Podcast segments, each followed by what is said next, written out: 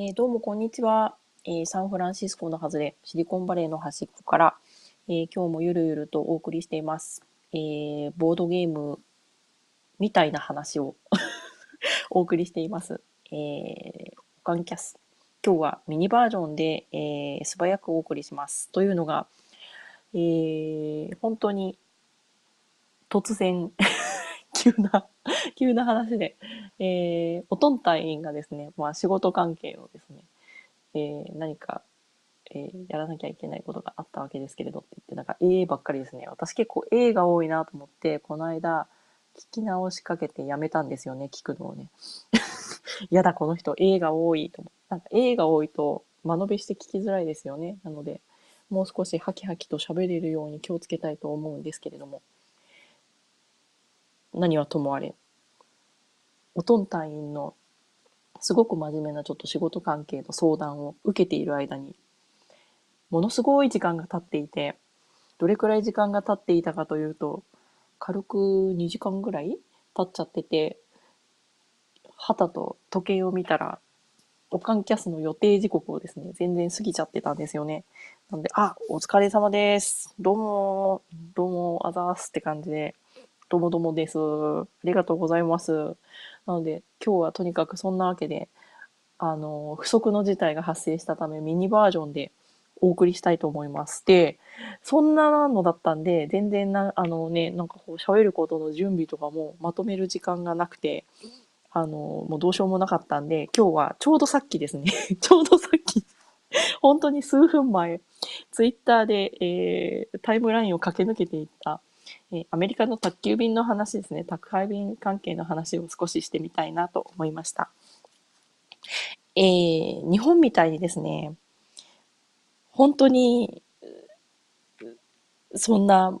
恵まれたもんじゃないんですよね。もうひどいですよね、アメリカの宅急便の世界。で、今さっき、えっ、ー、と、ツイートも思わずしてしまったんですけど、その、まあね、元の記事は何かっていうと、まあ、日本の新聞の記事ということで、えっ、と、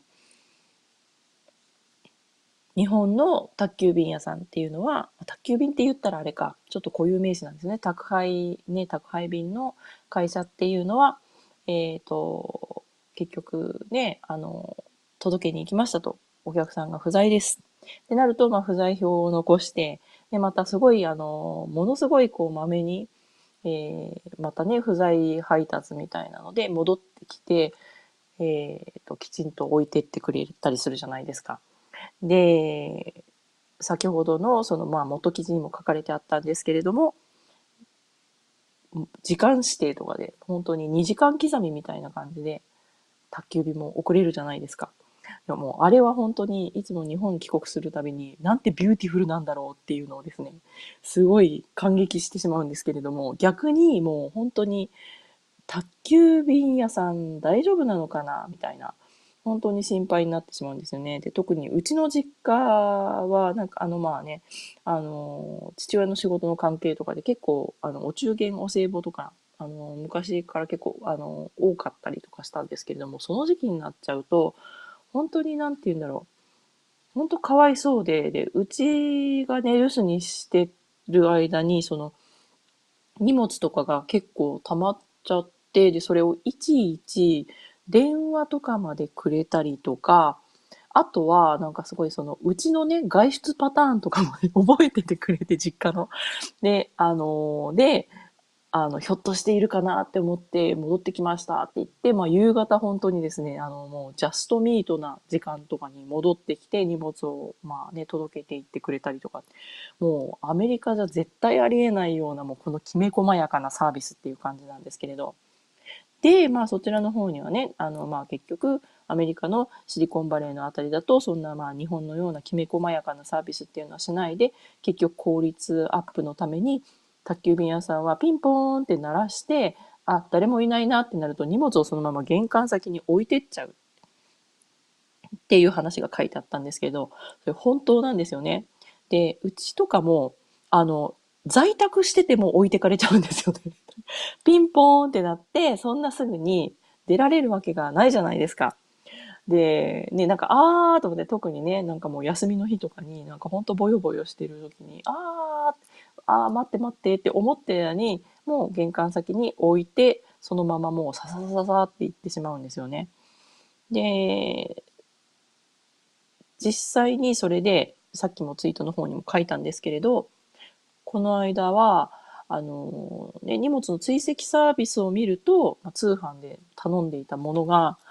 届いてるってもうね、デリバードってなってるんですけれど、しかもね、3日前ぐらいになってたんですけれど、来てないんですよ。で、だからあれおかしいな、もうそろそろ来てもいいのになって思って追跡サービスのウェブサイトを見たら、うわ、配達済みになってるけど来てないやんっていうことになって、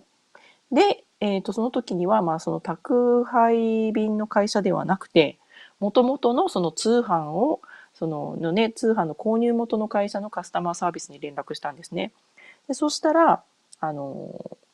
あ、そうですか、そうですか。なんかこう、周りにね、例えばなんかこう、茂みになっていて、荷物が間違って隠れちゃってるとか、そういう可能性ないですかとか、まあ、一つか二つぐらい質問されて、いや、それはないです。ないです。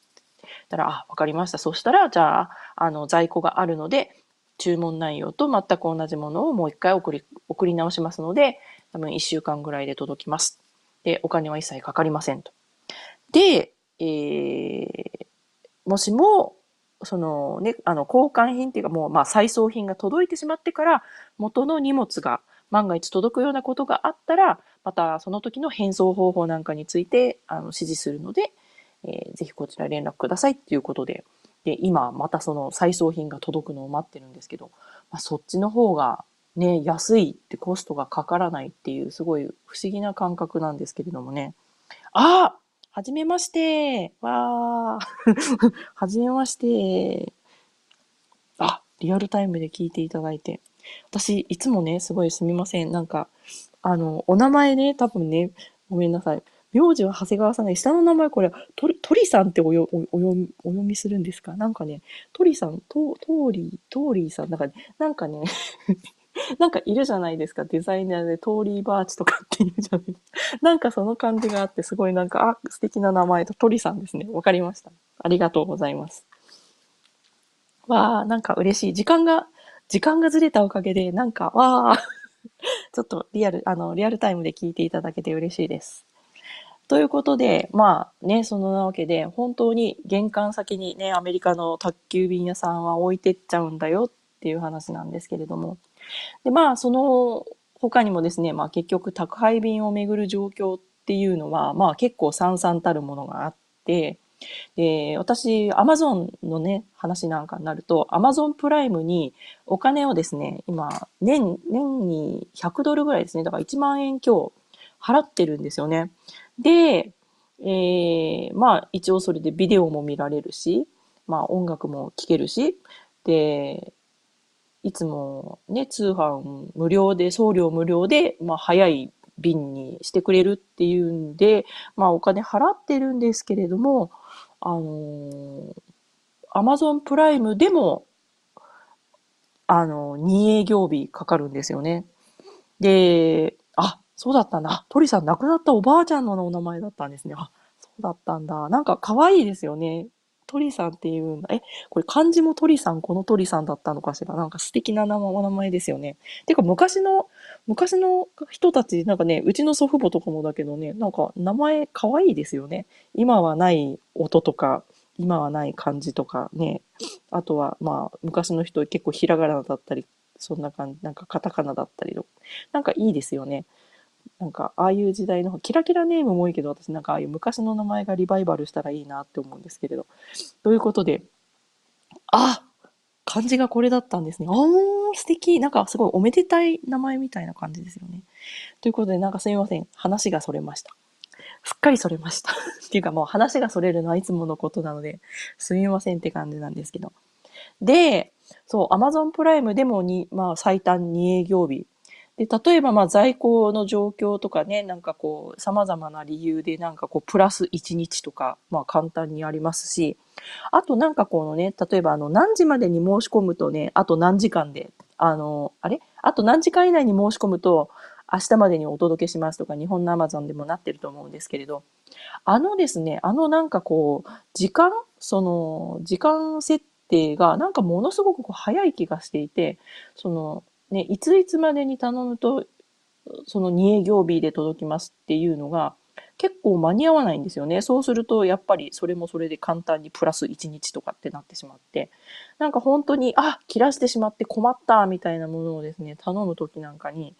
やっぱりその、結局、最低でも2営業日。週末なんか挟んじゃうと結構悲惨だったりとかして。なんで、常に注意してないとね、あのー、困るんですよね。で、あの、今、あの、Amazon ダッシュとかってあの、ボタンがね、ボタンを押すとすぐにもう、例えば洗剤とか、あとはま食料品関係とか、すぐにね、注文を自動で投げてくれて、届くようなのもあるんですけれど、あれもね、だからね、なんかこう私の中では引っかかってて、例えばもう本当日本みたいな便利な配送状況だったら、あの、アマゾン、日本でもアマゾンダッシュっていう名前だったかなね、あの、ボね、こう、あの、手のひらに乗るようなこうボタンのついたキーホルダーみたいなデバイスがあって、それをピッてボタンを押すとそのままね、再注文かけてくれるっていう、あれは、私はなんとなくなんかこうね、便利さがまだわからなくてね、利用したことがないんですけれども。で、まあ、アマゾンでも、まあ、アメリカそんな状況なので、でボードゲームをまあね、あの、いよいよまあ買うっていう風になるとき、我が家なんかはですね、あの、我が家はだいたい、あの、フロリダにあるクールスタッフインクっていうえー、通販のお店がお気に入りというか、多分、まあ見てる中で一番まあ最安値っていうのもあるし、あとは、なんかこれ前にね、ちらっとハルバラードさんとかともお話ししてたんですけれど、こうずっと買ってるとですね、あの、割引率みたいなのがついてきて、こう、あなたのお買い上げはね、例えば全部で、あの、合計ね、例えばまあ、何万円以上になりましたので、えー、合計金額から2%引きになりますよみたいな風にしてですね、どんどんこう、買えば買うほど割引率が上がっていくんですよね。で、なので、それでか、そこを利用しててですね、で、クールスタッフは100ドル買うと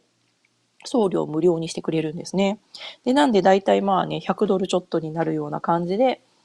えー、ゲームをいくつか注文して、で、えー、その無料のスタンダードシッピングっていうので、えー、お願いすると、フロリダからカリフォルニアまで、円やこら、まあね、これ何度か、何度かこう、あまりにもですね、あまりにももう待ち遠しかったんで、あの、ブログの記事にもしちゃったんですけれど、っていうぐらい待ち望んでるイベントになってしまう。なぜ、なぜならば、配送に9日からだいたい10日ぐらいかかるんですよね。アメリカ大陸を円やこら円やこら陸路を横断してくるんですよ。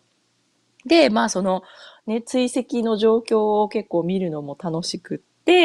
途中で、例えばね、あの、フロリダからこう、だんだんだんだん西へ荷物が来るんですけれど、あ、今ね、ジョージア州のどこそこを通過しましたみたいなね、そこで荷物が、例えば配送センターとかで、まあこういうふうにこう仕分けされて、で、トラックにね、別のトラックに積み替えてみたいなことが起きるじゃないですか。もうそのようですね、もう、こう、刻一刻ですね、もうなんかこう、もう職場とかからですね なんかこうずっとこう追跡サービスのウェブページを連打、こうなんか最良い見込み連打みたいな感じで、およし、進んだ進んだみたいな、もっと西へ来たぞみたいな。おー、すごいアーカンソーまで来てるとか言いながらですね、なんかもう本当にクールスタッフに注文してその荷物が届く、ね、発送されましたっていうメールからその荷物が届く過程そのものがなんか一大エンターテイメントみたいな感じになってるんですよね。なんかこれもすごい、まあ皆さんね、結構だから例えばなんかよくね、日本に住んでいらして、ね、アメリカから届くの待ってるとか、まあ、ドイツから届くの待ってるとかって言って、皆さんそういうのチェックされてるんですけれど、なんかまさにそれと似たような状況がすごいもう国内、ね、国内のまあ輸送でもう起きてしまっているような状況なんですよね。で、あ、そうですね。モロさんがおっしゃる、そう、ファン、ファンアゲインゲームスってそう、オレゴンのゲーム会社もそうですね、同じような感じで、えあそこはいくらだったかなんかいくら以上買うとってやっぱ送料無料とかってなってあそこの割引率とかあったのかな？私まだ実はあのなんか買いかけて利用していないんですよね。っていうのがなんか在庫は結構充実してるんですけどクールスタッフと比べちゃうとお値段ちょっと高いんですよね。なんで思わずいつもですね、主婦感覚ってわけじゃないんですけれど、いつもなぜかクールスタッフに落ち着いてしまうんですが、クールスタッフは結構やっぱ在庫、在庫の入るペース的にはちょっとなんか、あの、遅いっていうかね、あの、ずっともう、まあ、まあ入らないゲームはね、まあいつまでも在庫入らないんでしょうがないんですけれど、なんかこう、いつまで経っても来ないなっていうで、今も、かれこれですね、もう3つぐらい、あの、まだ未発送の注文があって、特にまあプリオーダー品なんかが入っちゃってるとね、そういうことが起きるんですけれど、なんかそうなってくると、例えばゲーム一つの注文で3つ注文入ってるじゃないですか。そうするともう、例えばね、3つのうち2つ揃ってるのに、もう1つだけをですね、その入荷待ちっていうことで、で、結局まだその未出荷のまま、ずーっとそこに座ってるんで、なんかもう、えー、ちょっと待ってって、なんかこれ、そうしたらその注文注文1に関してそうだったら、その注文2に関しても3に関しても同じことが起きてるんで、ちょっと待ってって、ちょっとこれもうもう一回ね、こうリシャッフルして、在庫があるやつから出してよ、お願いだから、みたいな感じになってるんですけど、ちょっとね、今度その辺なんかこう、一回ち、ごめん、注文しちゃったんだけど、キャンセルできるかなとか、あの、注文品変えられないかな、みたいな風にしてね、一度、あの、カスタマーサービスに連絡をしてみようかなと思いつつも、まだしてないんですが。まあそんな感じで本当に、まあ荷物が届く、国内でね、届くのだけで一大エンターテインメントなんですが、で届いたら届いたで、で、結構そのね、さっき言った通り、本当にドアの前に置いてかれちゃうんですよ。で、その、一応、あの、着いた時にその受取人がサインしてくださいっていう風なですね、そういうオプションも選べるんですけれど、なんかこれが結構あの有料サービスみたいになってたりとか、あのね、あとは逆にそのサインしてくださいっていう形にすることで、もう本当にあのタイミングが合わないと、もう本当に何日も何日も荷物が受け取れないような状況が発生してしまうんで、でよほどのね、本当に大事な、例えばまあ、ね、何かこう、何か公的な書類みたいなのを送ってもらった時とか以外ですね、大体もうサインみたいなのはしないんですね。それかもうよほど高額なもの、iPhone をね、例えば通販で買ってとかっていうような時なんかしかサインっていうのはしない感じなんですよね。で、あのー、なので、盗難が本当に結構多いんですよね。あのー、特にあの、前住んでいた中西部のあたりとか、その、もう少しね、あの、治安のいいあたりなんかだと、そこまでまあなかったんですけれど、カリフォルニアはやっぱり特に多いですね、このあたりは。あの、なんかね、おかしいんですよね。あの、みん、こう、みんな、なんか、なんでこんなにアメリカでも一番景気のいい場所と言われているところでこんなにね、犯罪だ、盗難だっていうのがこういう、しかもその大きな犯罪っていうよりなんかその結構ケチな空き巣とかですね、そのケチな荷物の盗難みたいなのが多いんですよね。で、あの、本当盗まれちゃう？話とか、あとは、あの、ご存知かわからないんですけど、ネクストドアっていうアプリがあってですね、こうご近所さんとつながれるんですよ。で、あの、結構ね、あの、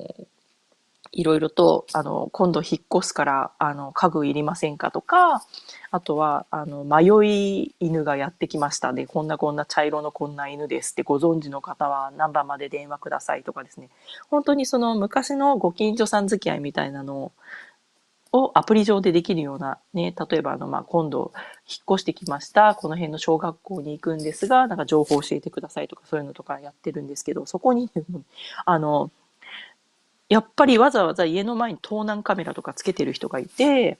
で、なんかその写真とかを載せて、なんかうちの荷物が盗難されました。で、こんなんでこんなんでこういう車で、こういう風貌の何歳ぐらいの人があの、どうも怪しいからみんな気をつけて、みたいなとかね、結構流れるんですよね。だからすごい、あの、そういう意味で物騒なんですよね。だから、さっきね、あの、ツイッターの方で、あの、おもろさんが、あの、盗まれちゃったらどうするの？特に、一点物の ボードゲームなんか盗まれちゃったらどうするのっていう。ねあの、もうそうなっちゃったらもう本当に泣いても取り返しがつかない 状況になっちゃうんで、で、そういう時はもう本当にやっぱりサイン付きのサービスにするとか、あとは、えっとですね、この辺だと、あの、みんな大体本当に大事な荷物とかは、結構職場で受け取るんですよね。あの、職場で大体ね、昼間まあ、9時から5時とかだったら、誰かしら受付の人なりなんなりっていうか、誰かしらが、ま、サインして受け取ってくれるとかっいうね、意味で、あの、盗難の可能性が少ないんで、やっぱ盗難が起きるのは、まあ、あれですよね、普通の住宅の入り口のドア付近とかにね、そのボンボンって置いてかれちゃった荷物になっちゃうんですけれど。なんで、あのーなんか、そうですよね。私の自分の職場とかででも、なんかみんな結構、アマゾンの買い物とかですね、いろんなものが届いてたりとか、あの、まあ、百貨店みたいなところのね、メイシーズとかの、で多分誰かが洋服を買ったのか、なんかそういう感じの、あの、ビニール袋みたいな、あの、配送用の荷物が置かれてあったりとか、そういうのが結構多いです。で、えーっと、で、その再配達っていうの話もさっき出たんですけど、再配達もですね、本当にこう、